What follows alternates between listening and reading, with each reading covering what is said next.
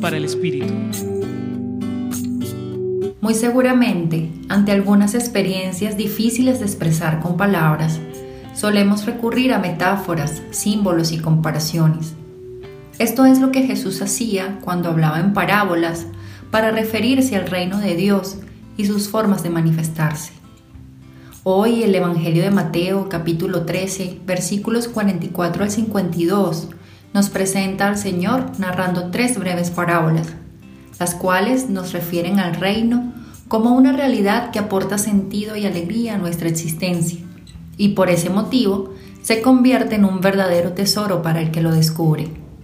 De esta manera, Dios, actuando y manifestándose en lo sencillo, dándonos motivos para creer y esperar, nos mueve a reconocer ese tesoro para hacerlo nuestro. Algunas veces está escondido en medio de situaciones tan simples que pasa desapercibido, y también en situaciones que por su complejidad lo camuflan. Otras veces, como una perla preciosa, se hace más evidente en los deseos y las acciones que generan el bienestar de todos y de todo, en las búsquedas de libertad y justicia, en la experiencia del amor más genuino y en el servicio más desinteresado.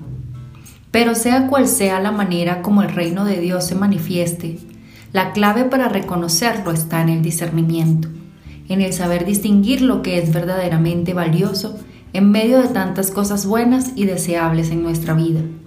Reconocer para elegir este tesoro requiere intuición en la búsqueda, capacidad de identificar el mayor bien y la audacia para decidirse y actuar en consecuencia.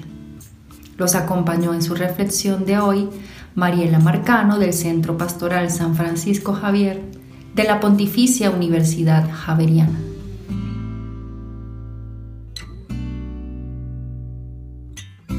Escucha los bálsamos cada día entrando a la página web del Centro Pastoral y a javerianestereo.com.